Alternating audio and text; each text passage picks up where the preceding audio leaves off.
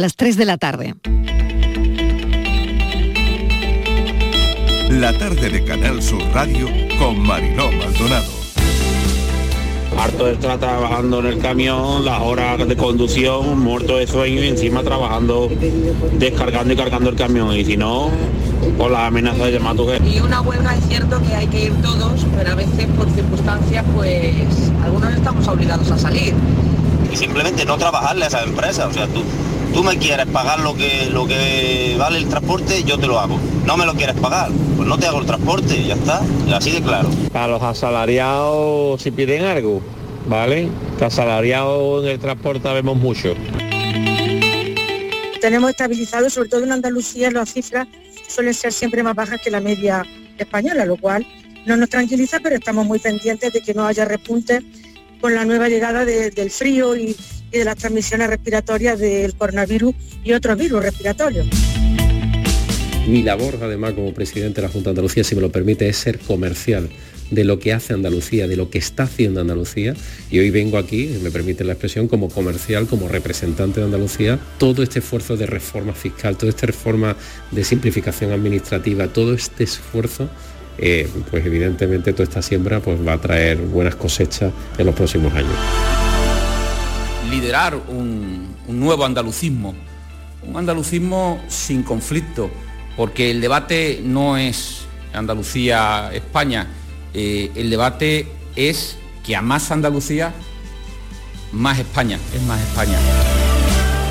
A nadie se le escapa que el clima es un asunto de primer orden mundial, una de las mayores preocupaciones que tiene hoy en día el planeta. Y Andalucía es una zona especialmente vulnerable, cuya eh, más evidente consecuencia es la tremenda sequía que estamos padeciendo. Tampoco se ha impulsado a lo largo de estos cuatro años la comprometida inversión en desalación de agua. También llega tarde, llega tarde y llega mal, porque además no se sabe muy bien cuál es el mecanismo y cuál va a ser la gestión de esa infraestructura si finalmente la Junta decide adjudicarla y que por tanto podamos contar con ella. Es decir, nosotros tenemos que servirle copa a estos eh, nómadas energéticos eh, del centro y del norte de Europa y a lo máximo que podemos eh, aspirar por lo visto, porque es el, el gran centro de la economía andaluza, es solamente el turismo y además eh, no podemos, eso a cambio de bajos salarios, y además no podemos comprarnos viviendas.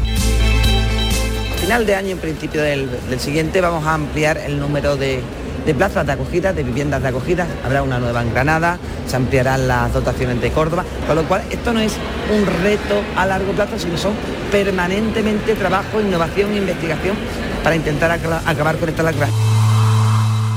Siendo como un, negocio normal de 500, 600 euros, está pagando 3.000 euros de luz. Ahora llega un invierno que va a ser complicado después de las navidades, donde hay que climatizar además todas las terrazas. Y bueno, han ido en Sevilla 1.400 camareros al paro en el mes de agosto, se han cerrado sin bares. La situación es insostenible porque no tenemos colchón económico. Esta inflación que está subiendo le está afectando a todo el bolsillo de todos nuestros clientes. A- un negocio como el nuestro que hacemos nuestros bizcochos, nuestras tartas caseras, pues eso que lleva la subida de los huevos, la harina, el azúcar. Hemos ido un poco aguantando el tirón en ese sentido, pero la verdad es que con la llegada del verano, la calor y tener que enchufar los aires acondicionados y otro tipo de, mecanismos, hemos visto una subida brutal en la factura de la luz. Vamos, yo he pagado 4.000 euros al mes en el mes de julio y 4.000 en el mes de agosto.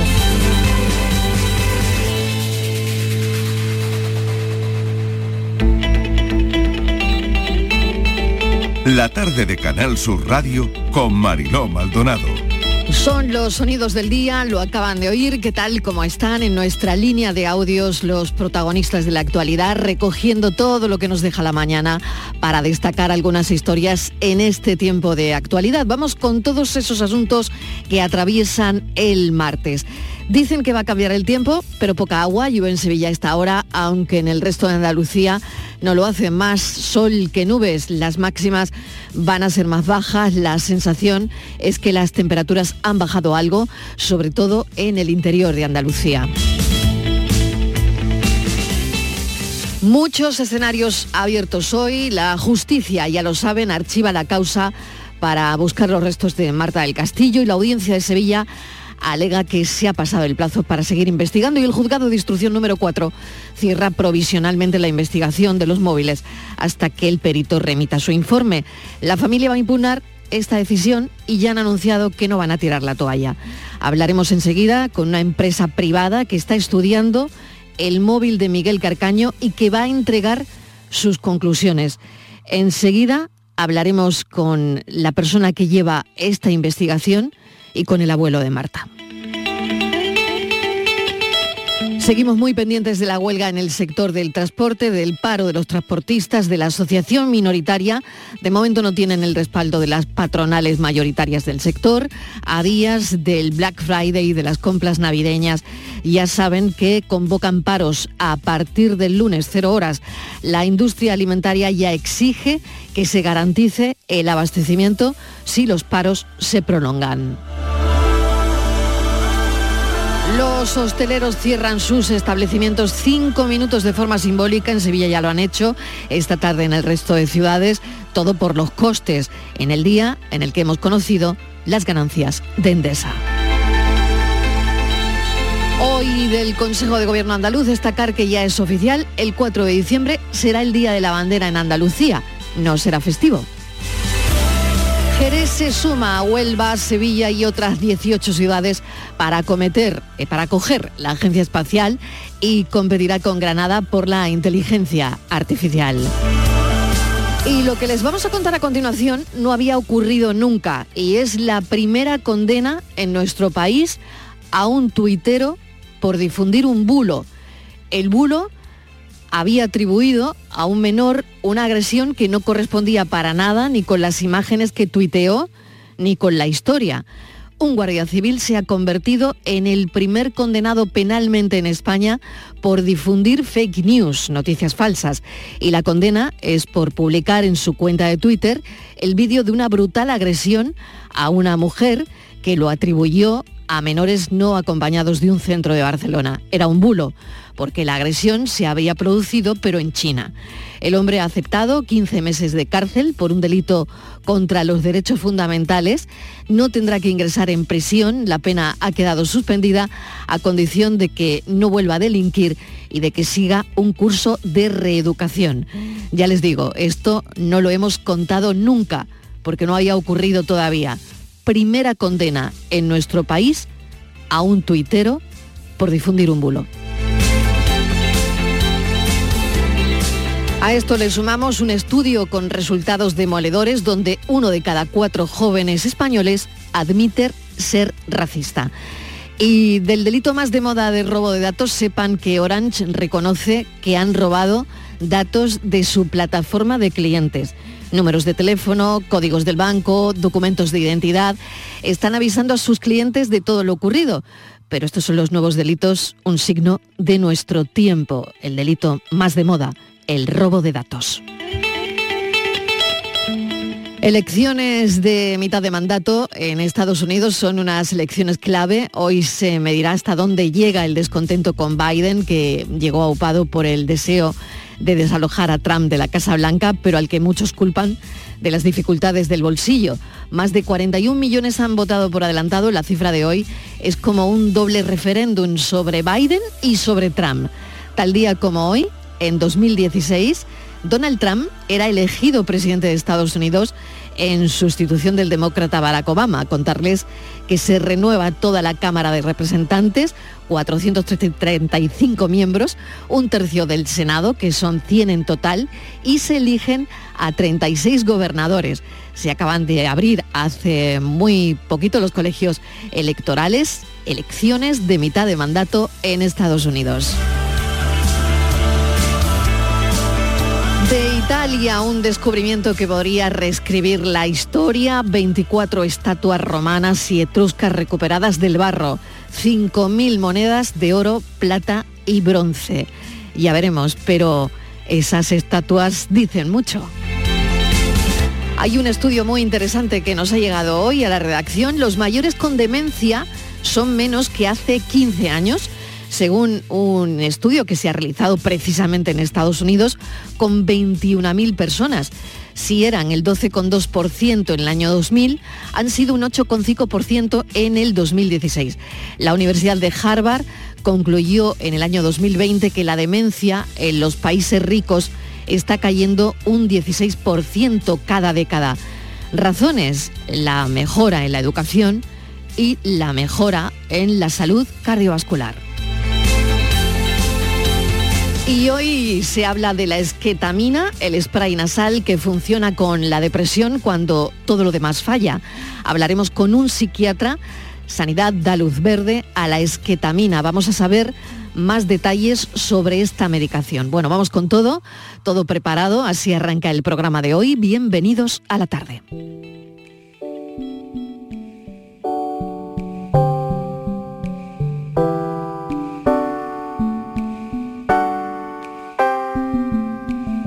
Incertidumbre me ciega nuevamente, se siente por todo el ambiente. Caliente, sube la temperatura de mi frente y frente a todo yo me siento impotente. Vente, acompáñame en esta corta historia, desde pequeña cansada de tanta escoria. Oía, en segundo plano todo lo oía, sin decir nada a nadie, pero ya se olía.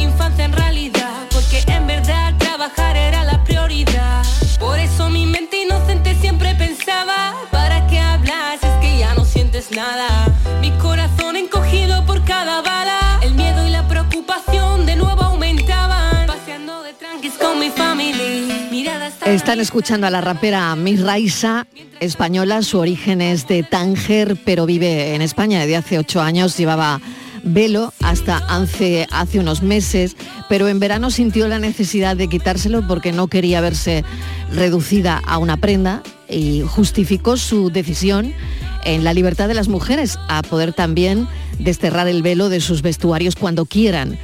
Las consecuencias no han tardado en llegar, acoso en redes, amenazas con incluso decapitarla.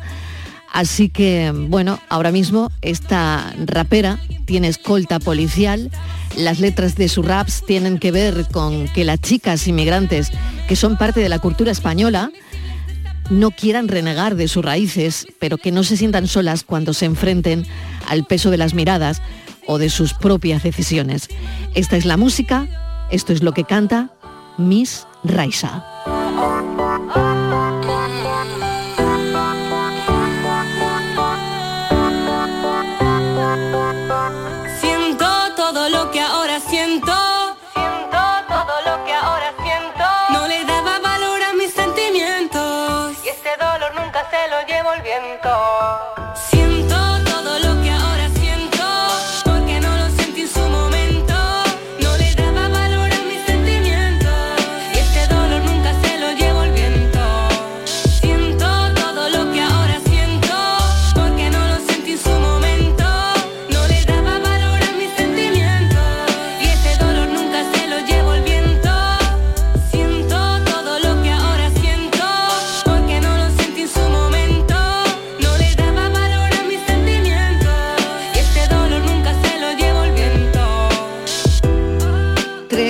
Cuarto de la tarde, la justicia, ya saben que archiva la causa para buscar los restos de Marta del Castillo. La audiencia de Sevilla alega que se ha pasado el plazo para seguir investigando y el juzgado de instrucción número 4 cierra provisionalmente esta investigación. Mesa de redacción, Estíbaliz Martínez, hemos estado trabajando toda la mañana en esta historia desde que ayer conocimos que la justicia archiva la causa para buscar a Marta del Castillo. Su familia lo va a seguir haciendo. Hola Marilo, ¿qué tal? Buenas tardes. Sí, es un doble varapalo eh, judicial para la familia de Marta del Castillo. Como decías, en el, en el juzgado de instrucción número 4 de Sevilla existía una causa abierta para tratar de averiguar el lugar en el que se encuentran los restos de Marta, que recordamos fue asesinada el 24 de enero del año 2009. En abril del año pasado, el juez Álvaro Martín acordaba que un perito forense analizara el móvil de Miguel Carcaño para determinar los movimientos de este la noche del crimen. Un año y medio después, Mariló, el juez, no ha recibido informe alguno, por lo que, ante la ausencia de hechos nuevos, dice el juez, ha decidido archivar la causa en tanto se remita dicho informe. De otro lado, y aún eh, quizá más relevante, la Audiencia de Sevilla también ha acordado el archivo de esta causa porque dice que han superado los plazos legales para la instrucción sin que se haya eh, prorrogado de forma correcta. El objetivo de esta prueba pericial de la que estaban pendientes, en palabras del juez, dice el juez, no era otro que la comprobación, si ello fuera posible, del lugar en el que se encuentra el cuerpo de la víctima, pero advertía al juez que no tenía como fin una revisión de lo que ya está enjuiciado.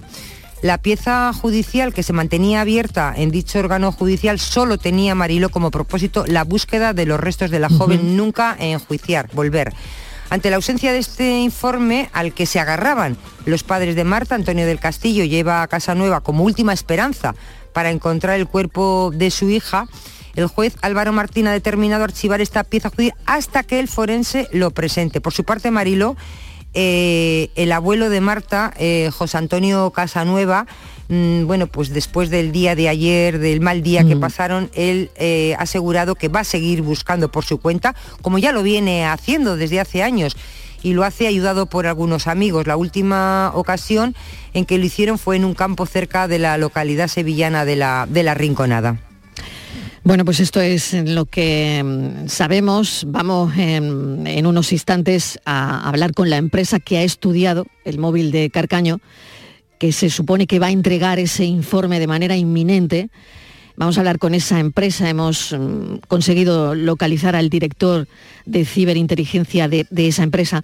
Pero antes de mm, hablar con Jorge Coronado, queríamos saludar a José Antonio Casanueva, al abuelo de Marta del Castillo. y vamos años hablando con José, Antonio. José Antonio, ¿qué tal? Bienvenido.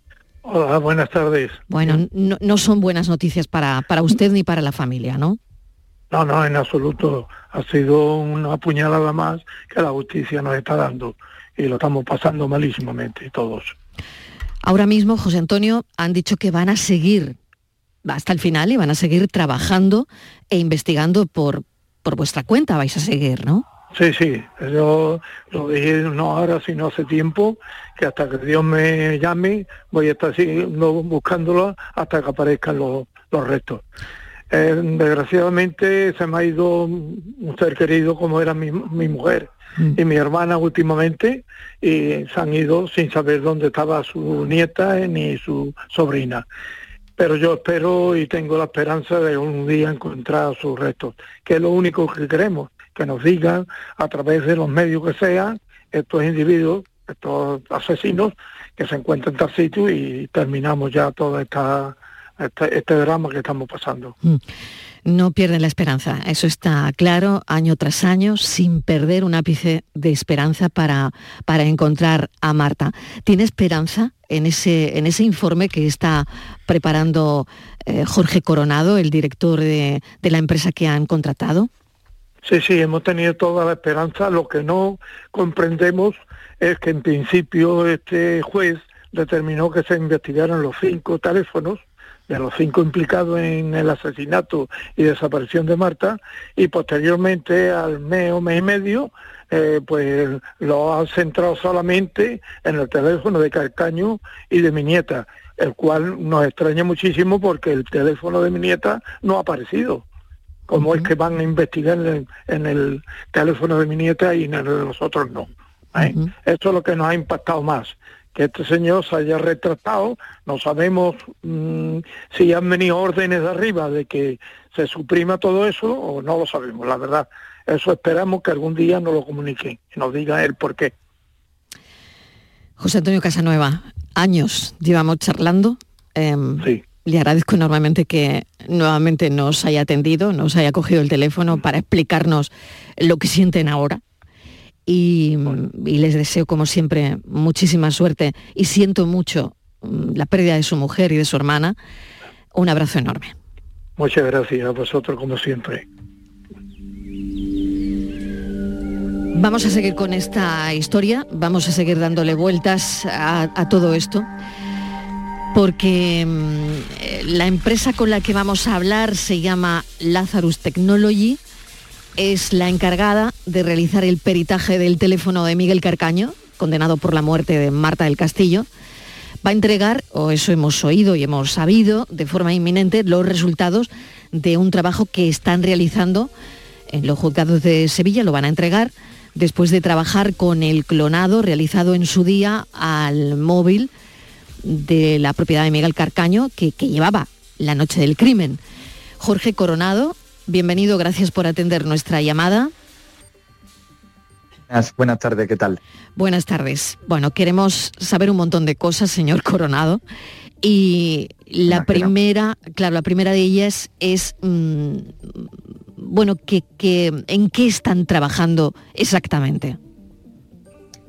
Bueno, nosotros eh, recibimos el dispositivo de Carcaño, se realizó un clonado y se ha realizado diferentes tareas para obtener eh, la ubicación de ese dispositivo eh, con el objetivo de complementar todas esas pesquisas que se realizaron anteriormente por la policía.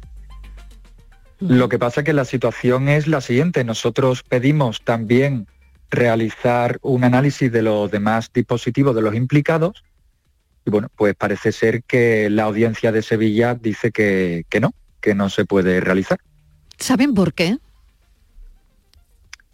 Bueno, yo no soy jurista y en este sentido no, no quiero que se entienda mis palabras como algo bueno, profundamente legal, ¿no? Yo entiendo que, bueno, ahora mismo hay una legislación que, que no nos va a permitir analizar esos dispositivos, aunque el juez en su momento hizo un auto diciendo que sí, la audiencia ahora dice que no, porque han pasado ya mucho tiempo. Entonces, eh, bueno, esperamos que, en ese recurso que, la familia vaya a hacer al, al Tribunal Constitucional se nos permita eh, y que podamos realizar ese trabajo. Y además yo creo que también es importante tener en cuenta una cosa, que es poder cambiar la ley, poder cambiar la ley porque está claro de que la ley no se adapta a la situación actual de las pruebas digitales, donde lo que hace tiempo a lo mejor no permitía obtener pruebas digitales, hoy sí. Entonces, eh, hay que cambiar la ley. Por lo tanto, claro, la tecnología va por delante de la ley es que la ley a lo mejor no hace justicia con, lo, con la situación actual, con la situación actual con las pruebas digitales. O sea que hoy se puede conseguir mucho más de lo que la ley dice que se podía conseguir en su día. Bueno, digamos que la ley a lo mejor no se ha adaptado a, la situación que estamos viviendo con las nuevas tecnologías. Eso es. Y entonces, evidentemente, esto está dejando en un, una situación bastante complicada. Aquí no es una cuestión de criticar al, desde mi punto de vista y mi opinión, ¿eh? que en este caso hablo por mí, ¿eh? Eh, de criticar lo que dice la audiencia de Sevilla. Ellos se basan en la ley y punto y se acabó. O sea, que aquí no, no hay más opinión. El tema es que evidentemente lo que hay que cuestionar es si tenemos que cambiar la ley y que evidentemente podamos realizar esa investigación que, evidentemente os lo puedo asegurar, se pueden encontrar líneas de investigación muy interesantes si se nos permiten analizar a los implicados. A, eso iba, a eso iba, justo a eso iba, porque, claro, ¿qué importancia tiene? Esa es la pregunta que tendría que hacerle ahora, ¿no? ¿Qué importancia tiene el tiempo que ha pasado tecnológicamente? Es decir, em, ¿usted puede encontrar cosas, aunque haya pasado mucho tiempo? Claro, es que la, prensa y, bueno, incluso hasta también la justicia se está centrando mucho en las ubicaciones. Cuando yo llevo toda la mañana explicando que el tema de obtener las ubicaciones es muy importante, puede ser muy relevante, pero también hay muchas otras pruebas digitales que se encuentran en esos dispositivos, que pueden ser ya desde mensajes a, pues bueno, llamadas telefónicas, etc., que pueden dar un montón de pistas sobre lo que sucedió ese día, ¿no? Entonces, eh, incluso a lo mejor eh, añadir más implicados. Entonces, eh, yo lo que quiero manifestar aquí a todas las personas que nos estén escuchando es que se cambie la ley, que se cambie la ley, que se presione para cambiar la ley para que el Tribunal Constitucional o la forma en la que sea posible nos permita analizar eh, esos dispositivos móviles porque estoy totalmente convencido, bajo mi experiencia y mi conocimiento, que eso va a abrir muchas puertas que esclarezcan pues un poco la situación. Quería preguntarle, eh, señor Coronado, con lo que usted ha, investigado mm, de ese teléfono después de realizar el peritaje del, teléfono de, Carcaño, ¿podría abrirse una nueva línea de investigación con lo que usted tiene, con lo que usted va a entregar eh, a los juzgados de, Sevilla? Porque mm, se ha dicho que de forma inminente eh, lo que hay en esa investigación se va a entregar en los juzgados de Sevilla, ¿no? Bueno, en primer lugar quiero comentar que en Lázaro somos un equipo. Aquí está Manuel Huerta, estoy yo y hay un equipo de, maravillosos profesionales que están realizando este trabajo. Eh, luego, en segundo lugar, a tu pregunta, mm, no te puedo decir ahora mismo nada. Eh, entiéndeme que no te puedo responder a esa pregunta, pero sí, eminentemente vamos a entregar eh, el informe. ¿Puede dar un vuelco? La investigación, eh, porque esto, este informe se va, se va, a admitir, ¿no? Este informe se va a admitir. Ese informe se va a entregar. Se va a entregar. Lo que no se sabe si se va a admitir, ¿no? La sana crítica del juez ya decidirá. Nosotros se nos ha llamado como peritos judiciales por esta causa, se ha realizado un análisis del dispositivo móvil de Carcaño y se va a entregar ese informe, que es por lo que se nos ha llamado. Ahora, evidentemente, eh, entiendo que sí, entiendo que sí, que, el hecho de que se haya archivado esta separada de, del análisis de estos dispositivos y que no nos dejen ellos no significa que no se puedan eh, entregar este informe y, que bueno y que no se nos vaya a admitir. Entiendo que sí, perfectamente. Hmm. ¿Qué puede almacenar una tarjeta SIM durante décadas, ¿qué, qué información permite obtener, y ya no le pregunto por, por la información que no quiero comprometerle, ¿no? Que, está en, ese, en esa SIM del, clonada del móvil de Carcaño, sino, em, bueno, exactamente cuál es la información que se puede obtener eh, con una tarjeta SIM de un móvil de, hace 13 años. Hmm. Bueno, eh, la tarjeta SIM no, almacena esa información, es el dispositivo móvil y entonces aquí hay muchas, muchas fuentes de información que se pueden extraer. la mayoría de dispositivos móviles están haciendo, para que lo entendamos todas las personas que no somos técnicos, una comunicación con las antenas. Entonces, en todo momento eso queda registrado y nosotros podemos llegar a obtener ese registro y, y, bueno, triangular y calcular por dónde ha pasado. Indiferentemente de lo que se puede obtener también de otra forma, que es a través de las llamadas entrantes y salientes que haga el dispositivo, que eso también permitiría, digamos, eh, a través de los datos de la compañía y del dispositivo móvil, pues saber muy bien por dónde ha ido pasando ese dispositivo. O sea, tenemos por un lado las llamadas entrantes y salientes, que nos van a decir con la triangulación de las antenas por dónde ha estado, que eso lo ha hecho la policía, y luego posteriormente con lo que hacemos nosotros, que es saber por dónde se ha ido haciendo esa comunicación el dispositivo móvil. Entonces, complementando esa cantidad de información, vamos a saber muy bien, pues bueno, pues qué pasos eh, hicieron. Hmm. Estivali, no sé si quieres añadir alguna pregunta más, alguna cuestión más. Adelante. Quería dos cosas. Buenas tardes, señor Coronado. Eh, yo no sé si ustedes fueron los que pidieron al juez los códigos para desbloquear el teléfono y, no se les dio y en este caso lo que les autorizaron únicamente fue la clonación. No sé si hay diferencia a la hora de investigar tener el móvil con las claves o tener que clonarlo. No sé si en ese proceso se pierde algún tipo de información. Claro, aquí la, situación es más que nosotros hemos pedido el, el PUC del dispositivo móvil porque eh, de esa forma podemos acceder a un montón de información. pero aquí la cuestión es que no se nos ha dado autorización, por lo cual eh, ya por mucho, eh, o sea, que no, vamos a poder realizar esas pesquisas. o esas tareas. Y otra cuestión, eh, claro, en la investigación que han llevado ustedes a cabo con una tecnología muy compleja y esa precisión, ¿no? Tal vez usted lo ha dicho, ¿no? Que quizá le hubiera llevado a investigar otros teléfonos de otras personas que quizá eh, podrían haber estado relacionadas con, con los hechos. Pero lo acaba de comentar eh, José Antonio Casanueva, ¿no? Lo acaba sí, pero de comentar. le quería comentar, claro, que es que todo eso no sé a dónde lleva, porque el juez ya ha dicho que solamente eh, era ese informe pericial para localizar el cuerpo, en ningún caso para enjuiciar algo que ya se había juzgado. Eso es. Mm. Pero para ustedes no sé si era importante investigar otros teléfonos, aunque para el juez parece ser que, quizá no. Bueno, nosotros en este caso, evidentemente como peritos informáticos, eh, nos basamos en realizar diferentes procesos para analizar los datos y apoyar a lo que necesite el juez. Por otro lado, si nos basamos en el objetivo de ayudar a la familia y de encontrar el cuerpo, evidentemente creo que todas esas investigaciones y análisis pueden ayudar a resolver el caso. Eh, ya evidentemente ya depende del objetivo de cada uno. Nosotros, por un lado, como profesional, yo voy a hacer lo que el juez me permita, evidentemente, eh, por el lado personal, a mí me encantaría que me dejaran poder investigar lo máximo posible para resolver el caso.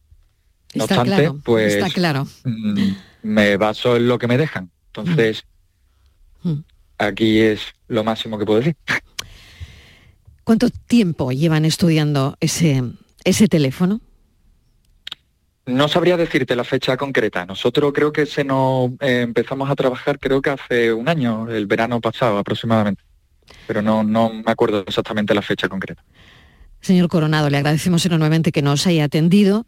Eh, estaremos pendientes de, de lo que surge y de la información que nos llega una vez que esté entregado ese informe en los juzgados de Sevilla, que parece que va a ser inminente. Jorge Coronado, muchísimas gracias, director de ciberinteligencia de la empresa Lazarus Technology. Muchísimas gracias. Un placer. Hasta luego. Pues acabamos de contarles que esta empresa ha trabajado con un clon realizado al teléfono de Miguel Carcaño. La tecnología actual nos ha contado Jorge Coronado que permite obtener información almacenada en un teléfono, en una tarjeta durante décadas y que por prudencia no nos puede contar más.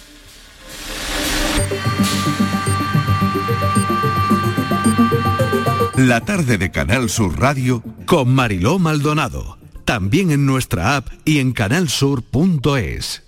La psicología cuida de ti. En la escuela, en el trabajo, en tus relaciones con la familia y con los demás, en tus problemas y conflictos, en la adaptación a las etapas de tu vida. Donde haya una persona, estará la psicología. Para superar dificultades y desarrollar tus potencialidades, siempre un profesional de la psicología. Es un mensaje del Colegio Oficial de Psicología de Andalucía Occidental.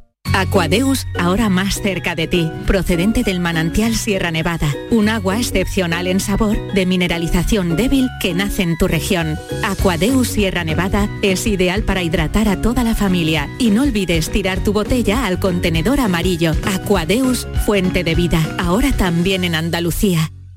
Solicita tu cheque escolar de 100 euros por cada hijo o hija en cualquiera de las etapas de la enseñanza obligatoria. Si tu renta familiar es inferior a 15.000 euros, no dudes en pedir este cheque en la Secretaría Virtual de la Consejería de Desarrollo Educativo y Formación Profesional. Consulta las condiciones en juntadeandalucía.es barra educación. 100% comprometidos con las familias andaluzas. Junta de Andalucía. Dicen que detrás de un gran bote del Eurojackpot hay un gran millonario. Esto, ¿y detrás de un gran millonario? Pues que va a haber un... Ahora Eurojackpot, el mega sorteo europeo de la 11, es más millonario que nunca. Este martes, por solo 2 euros, bote de 120 millones. Eurojackpot de la 11, millonario por los siglos de los siglos. A todos los que jugáis a la 11, bien jugado. Juega responsablemente y solo si eres mayor de edad. ¿Y tú? ¿Qué radio escuchas? Y desde el pelotazo o desde el yuyu, escucho casi todas partes de cada hora. Escucho a Vigorra. Mi programa favorito es El Club de los Primeros, el Yuyu, Vigorra. Manolo Gordo, que también los fines de semana pone una musiquilla muy buena y nos acompaña mucho. Canal Sur Radio, la radio de Andalucía. Yo escucho Canal Sur Radio. La mañana de Andalucía con Jesús Vigorra es tu referencia informativa de las mañanas de Canal Sur Radio. Desde bien temprano, desde las 6 de la mañana, te cuento toda la información de cada día, las cosas que te interesan y que te afectan. Analizamos la actualidad en la tertulia, te ayudamos con tus problemas y buscamos el humor y el entretenimiento que te gusta. Ya ves, lo mejor para nuestra gente. La mañana de Andalucía con Jesús Vigorra.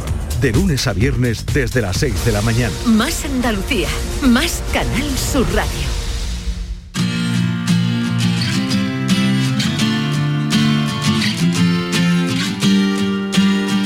La tarde de Canal Sur Radio con Mariló Maldonado. Se habla hoy de la esquetamina, el spray nasal que funciona con la depresión, cuando todo lo demás ya no funciona, cuando todo lo demás falla.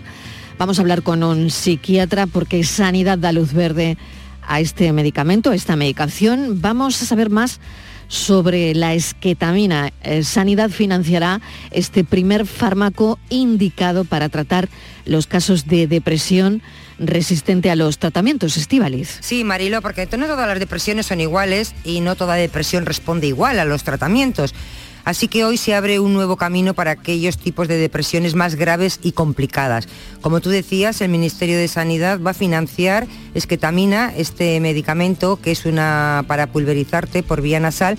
Es el primer y único tratamiento aprobado en España para estos trastornos depresivos mayores resistentes a tratamientos. Parece, Marilo, que la esquetamina constituye una innovación que viene a dar respuesta a depresiones que presentan esas personas que no, no les va bien los tratamientos actuales que hay en España. Los antidepresivos estándar tienen un mecanismo de acción que tarda también, eso es muy importante, entre cuatro y ocho semanas en empezar a tener resultados.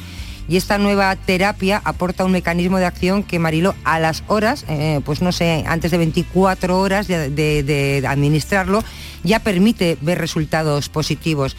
Fíjate que estamos hablando de un medicamento que puede ayudar a muchas personas porque algunos estudios publicados señalan que unas 44.000 personas en España desarrollan depresión resistente al tratamiento y la esquetamina es un cambio de paradigma para ese 30 o 40% de pacientes que no acaban de responder a los tratamientos o terapias que ahora mismo eh, está. Así que bueno, pues mm, precisamente fíjate que mm, eso esto era un, era un caballo de, de batalla que tenían los profesionales, los médicos, los psiquiatras, porque sabían que había un tipo de depresión grave que no respondía pues a las terapias convencionales y estaban pidiendo pues eh, otro tipo de medicación y había ese vacío terapéutico que ahora parece que queda cubierto.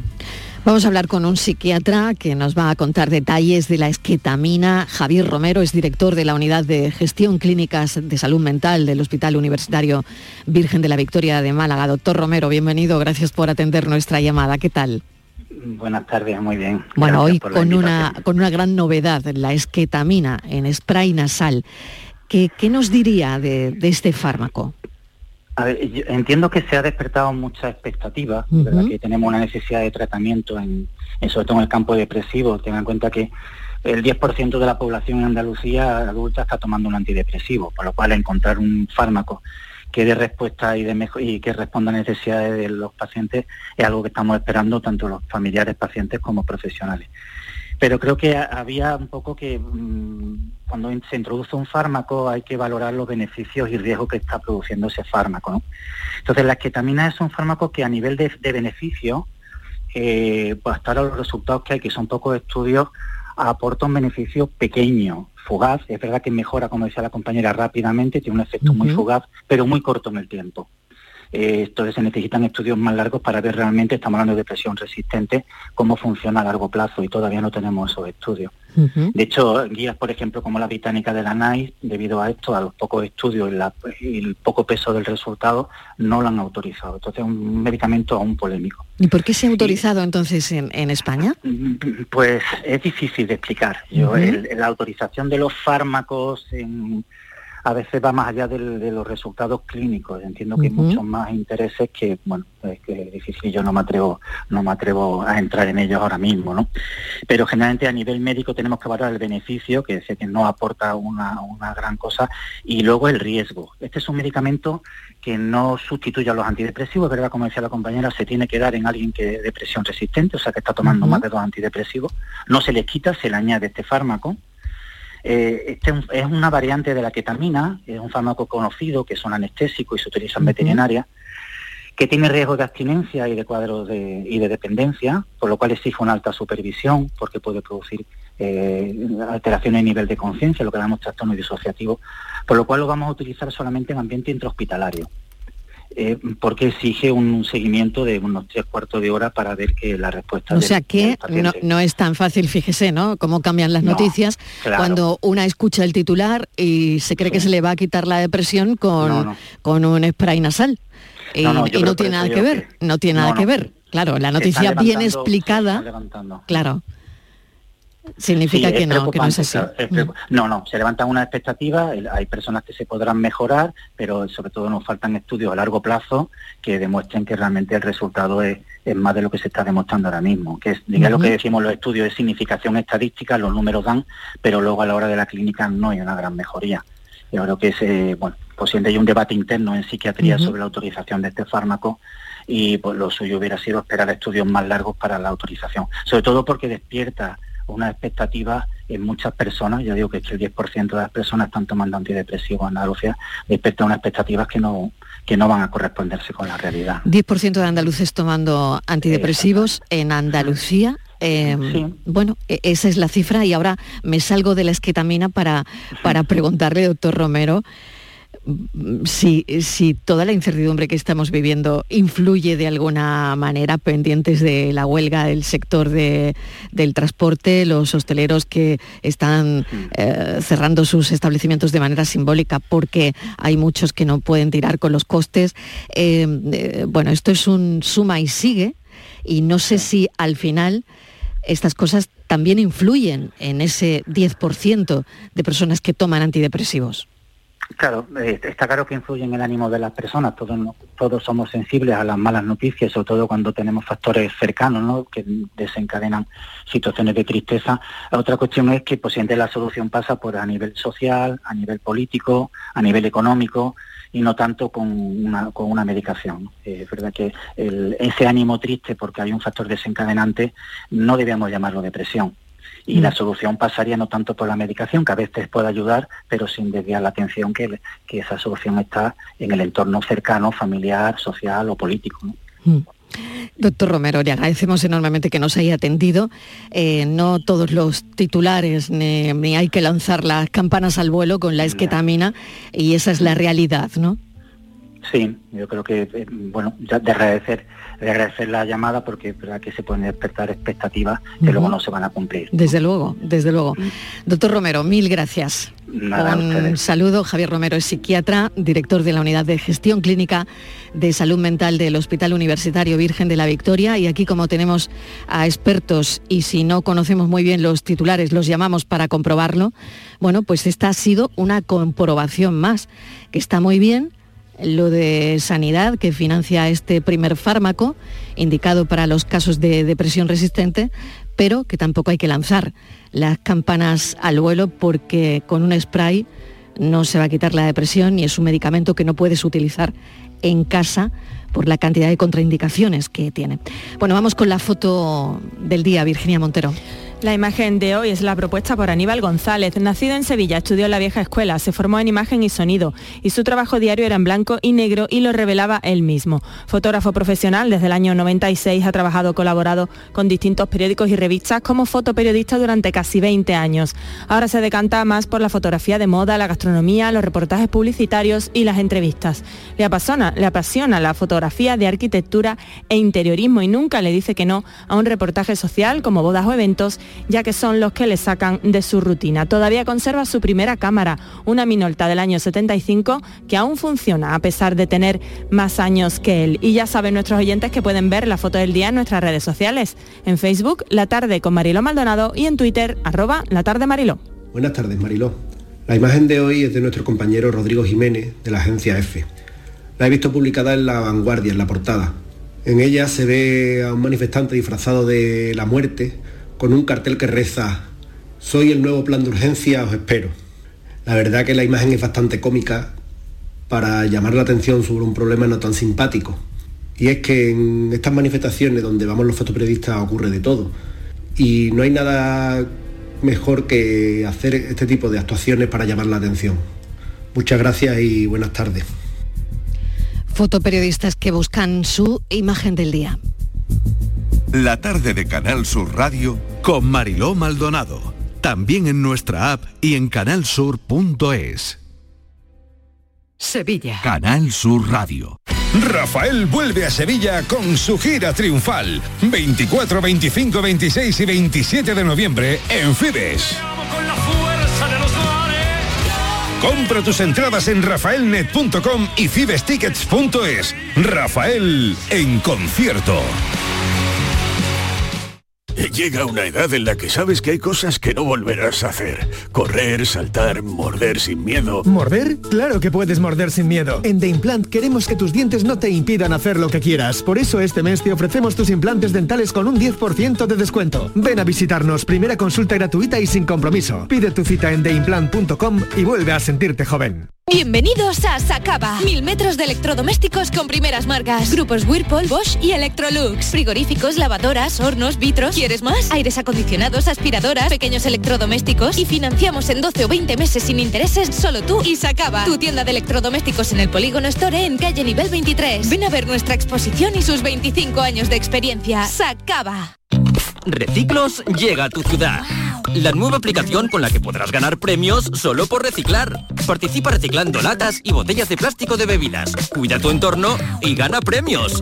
Descárgate la aplicación Reciclos y empieza a formar parte del reciclaje del futuro. Ecoembes. Llega a Sevilla Quesarte, el Salón Europeo del Queso Artesano y Productos Lácteos del 10 al 13 de noviembre en la Plaza del Centro Comercial Torres Sevilla. Entrada gratuita, con un gran surtido de expositores de quesos de toda Europa, donde degustar y comprar, concurso de quesos, catas y talleres. Más información y entradas para catas en quesarte.org. ¿Y tú?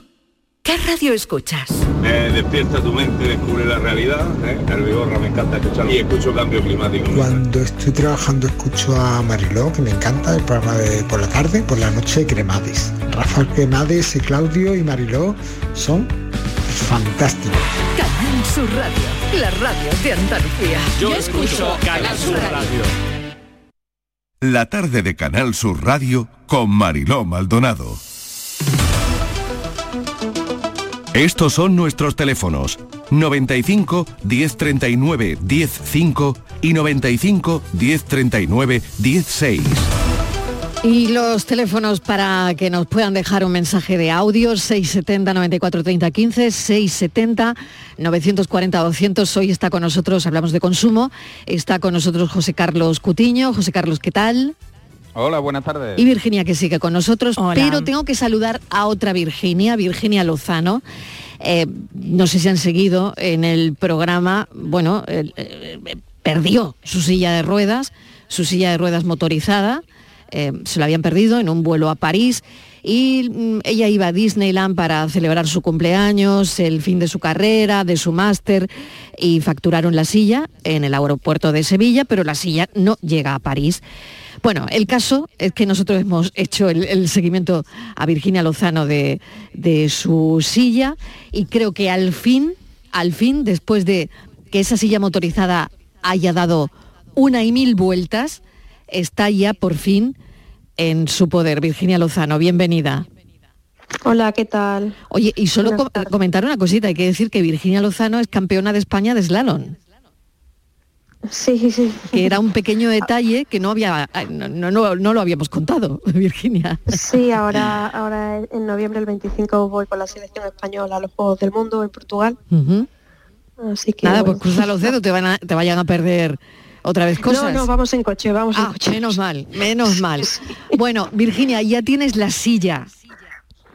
Sí, por fin, por fin. Por fin. A ver, ¿y en buen estado? Sí, sí, en principio está todo correcto, todo parece bien. Tampoco es que haya de momento hecho muchos kilómetros con la silla para comprobar si la batería está bien o tal, pero vamos, aparentemente sí. Y te han dicho, no sé qué explicación te han dado, dónde se facturó, bueno, la silla se facturó en el aeropuerto de Sevilla, pero esa, esa silla llegó a París finalmente. Eh, la silla llega a París, sí. Eh, la pierden en el aeropuerto de Madrid. Eh, la verdad que a día de hoy no sabemos quién se ha hecho responsable del envío de mi silla a mi domicilio. Eh, no sabemos quién, quién ha decidido que la silla volara desde donde estaba, que eran objetos perdidos de Disney a París, a Sevilla, Mm, porque yo precisamente iba el- este viernes me iba lo- con mi padre a- al entrenamiento de, de slalom y nos llamaron de Disneyland París diciendo que necesitaban una autorización para dejar la silla en el aeropuerto. Entonces, mm, corriendo hice la autorización, se la mandé y eh, a raíz, esa misma noche uno, una familia que se dedican a temas de YouTube y demás, que yo lo seguía desde hace tiempo, pues les conté mi historia e hicieron un vídeo eh, contando el tema. Esta familia pues tiene 1,2 millones de seguidores. Muy bien. Eh, pues resulta que al día siguiente la silla estaba volando en el primer vuelo de París a, a Sevilla. Bueno, de algo, de algo sirve, de algo sirve tener tantos seguidores en, en redes, ¿no? Claro, o sea, vale, vale. ya no sé si ha sido por la labor también, por supuesto, que habéis hecho y que Mm. por supuesto es de agradecer Mm. de, de todos los medios de comunicación, desde Canal Sur Radio y tal, que al final, pues bueno, mm, ha surtido su efecto y, y han decidido enviarla. Así que es verdad que a día de hoy de Transavia no tenemos absolutamente ninguna noticia. Voy a pasarle el testigo a José Carlos Cutiño, es uno de los abogados que nos acompaña durante la semana los martes. ¿Qué te parece la historia, Cutiño? Bueno, lo comentábamos la semana pasada, ¿no? Era todo bastante surrealista. Lo que sí estaba clara era la responsabilidad de eh, la compañía, en este caso, de llevar eh, lo, que eh, lo denominábamos, entre comillas, un, un equipaje cualificado, ¿no? Por, por llamarlo de alguna manera, por el régimen de, de transporte que tenía, tiene que llevárselo a donde esté el usuario. ¿Eh? Una vez que, que- que han provocado la pérdida y tal, tienen que ponerlo a disposición del usuario. No tenía sentido abandonarlo porque de hecho era un abandono en, en objetos perdidos de Disneyland París eh, y evidentemente que- a- a- hay que pensar que si alguien se ha preocupado de devolver la silla a su destinataria, en este caso ha debido de ser la, la compañía y que menos que también, ah, bueno, no, no recuerdo muy bien la demora que se puede haber producido en la entrega, pero habría que ver si, si cabe algún tipo de indemnización por, por todo ese tiempo de, de privación de, de un elemento tan esencial, ¿no? Pero bueno, eh, parece que era lo lógico. Es que a veces nos sorprendemos de que se terminen haciendo las cosas que hay que hacer, ¿no? Pero, pero era lo suyo, que llegara y, y llegara además en tema- perfecto estado. El tema está en que, sí, no, eh, eh, Transavia, en vez de, de, mm, dejar, o sea, de enviar la silla a mi domicilio en primer lugar, la deja en Disneyland París. Nosotros escribimos a Disneyland París para que en el caso de que les dejasen la silla, no la aceptaran porque no sabíamos las condiciones en las que iba a venir la silla y demás. Pero mm, la aceptaron y la, la enviaron a objetos perdidos de, de, Dina- de Disneyland- de Disneyland París, lo cual también ha retrasado mucho eh, que la silla llegase a mi casa, porque claro, mm, ahora quién se hacía cargo de esa silla. Mm, Nosotros, mis, mis padres y yo pensábamos que al final se responsabilizaba el aeropuerto, el aeropuerto de Orly. Eh, porque, bueno, según entendimos de Disney, nos dijeron que necesitaban autorización para em, dejar la silla en el aeropuerto, para que el aeropuerto enviara la silla a- aquí a, a Sevilla, pero no, tenemos ni idea de quién ha sido al final el responsable. Pues em, nada, menos mal, ya tienes la silla. eh, vaya, vaya recorrido que ha tenido la silla, Virginia. Un pues- abrazo enorme y menos mal que ya la tienes y, y nada, y suerte con los campeonatos. Muchas gracias. Un saludo. Bueno, vamos con más asuntos, Virginia Montero, que tenemos en cartera, que son, Sí. no son pocos. Venga, vamos. Hay muchos, hay muchos. Mira, si os parece, ya que estábamos hablando de volar, eh, podemos seguir también con el tema de las aerolíneas, porque Venga. tenemos por delante un nuevo anuncio de huelga esta vez es Vueling. Los paros han comenzado ya y se van a prolongar hasta enero si no hay avances en sus reivindicaciones. Ocupan lunes, viernes, domingos y festivos desde el 1 de noviembre, o sea, ya estamos en huelga, hasta el 31 de enero del año que viene, incluyendo Navidades y demás. A ver, José Carlos, ¿qué podemos hacer? Volvemos a recordar brevemente qué podemos hacer si resultamos afectados. Pues sí, porque nos estamos volviendo expertos ya en este tema, ¿eh?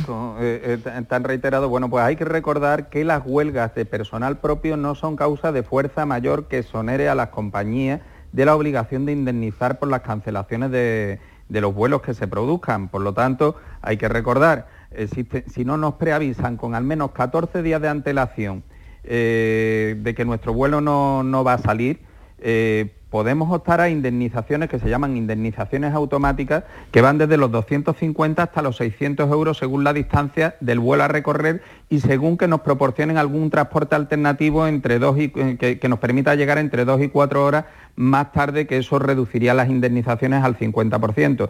Lo cierto es que debemos de reclamar siempre cuando no, nos hayan preavisado con esa antelación eh, y pedir que se nos indemnice eh, no solo con estas indemnizaciones automáticas, sino también con los daños y perjuicios que se puedan producir y que podamos acreditar. Es decir, pérdidas de enlace, pérdidas de días de trabajo o de vacaciones, alojamiento, etcétera, todo debidamente documentado. Sobre todo tener muy claro eso. La huelga de personal propio no es causa extraordinaria y por lo tanto la compañía, si no nos preavisa con 14 días de antelación, está obligada a indemnizar a los viajeros. Bueno, de hecho, Vueling, ya, ya está reubicando en otros vuelos, incluso devolviendo el, 95, el billete al 95% de los clientes. Parece que se puede consultar el estado del vuelo, bueno, en vuelingnews.com y acceder a la reserva y ahí puedes tener opciones para cambiarlo.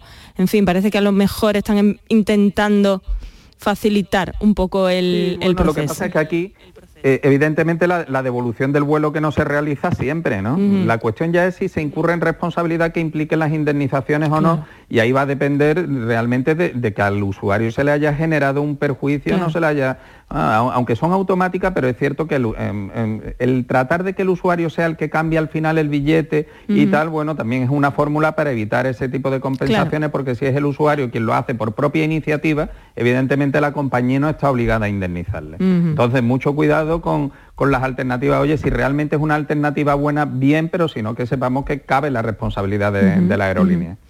Totalmente, claro, pues y, eh, hay que estar mm, pendientes y atentos a, todo esto. Bueno, nos quedan tres minutos, ¿cómo los, seguimos, seguimos ¿cómo los distribuimos, Virginia? A ver. Seguimos con compañías aéreas, Venga, pues vamos con parece ser que, que, hay una estafa que está circulando en nombre de Iberia por WhatsApp que anuncia falsos concursos y sorteos para volar que, lo, he visto esta mañana, lo he visto esta mañana, Cutiño. de nosotros Era lo que, lo que nos faltaba ya, pues ¿eh? sí.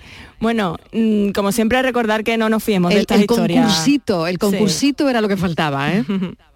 Claro, porque aquí además lo que hay que tener mucho cuidado es con los datos que nos piden. Normalmente este tipo de, fraudes eh, que parece que son inocuos, ¿no? Porque al final dicen, no, te meten en un sitio pero luego es falso, no hay tal concurso. Ya, pero que te digan en un día, en un día gris cutiño, que te digan que te ha tocado un viaje. Ya ves. Claro, es que tú ahí empiezas a darlo es lo que tú quieres escuchar, es que es lo que tú quieres oír tú vas y lo das todo. Y si te piden, y, ojo que te pueden pedir una tarjeta por si hay unos cargos adicionales o deme usted los datos de su cuenta bancaria. Eh, y, ya ahí es cuando la hemos liado. Mucho cuidado con el tema de datos personales, que además estamos asistiendo a una avalancha de fraude porque luego esos datos se utilizan para esquilmarnos las cuentas, para utilizar nuestras tarjetas fraudulentamente, que es lo que al final se pretende con este tipo de, maniobras. Ha sido la propia Iberia la que ha advertido de que se está, se está produciendo esa estafa en su nombre y bueno, y ha recordado que, que, si ellos hacen algún tipo de iniciativa como esta, la información siempre en su web y en los perfiles oficiales de la compañía. Nada de WhatsApp, que parece ser un canal muy propenso a estas cosas, ¿no, José Carlos? Sí, porque es muy inmediato, es muy, muy conocido, muy fácil, muy, muy utilizable y muy utilizado y por lo tanto es, relativamente sencillo. De todas formas, eh, cuando nos llega este tipo de promociones siempre tenemos que, dudar porque evidentemente, yo, siempre digo lo mismo, si algo parece mentira es porque seguramente lo sea. Bueno, pues no, no, no pensemos que tenemos tanta suerte, oye, de, cuando en cuando lo mismo sí, pero no es lo habitual. Y no contribuir reenviando y reenviando, que es lo que suele pasar en estas cosas.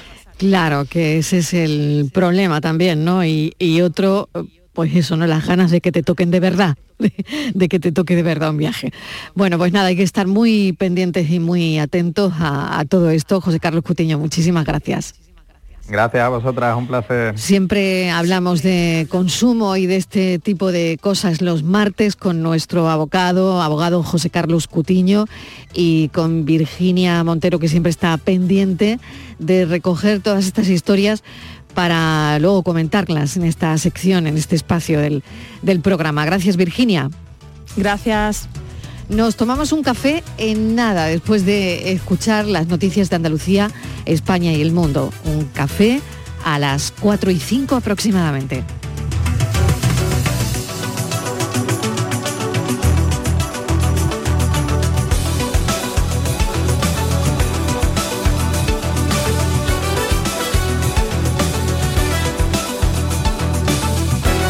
La tarde de Canal Sur Radio con Mariló Maldonado. También en nuestra app y en canalsur.es.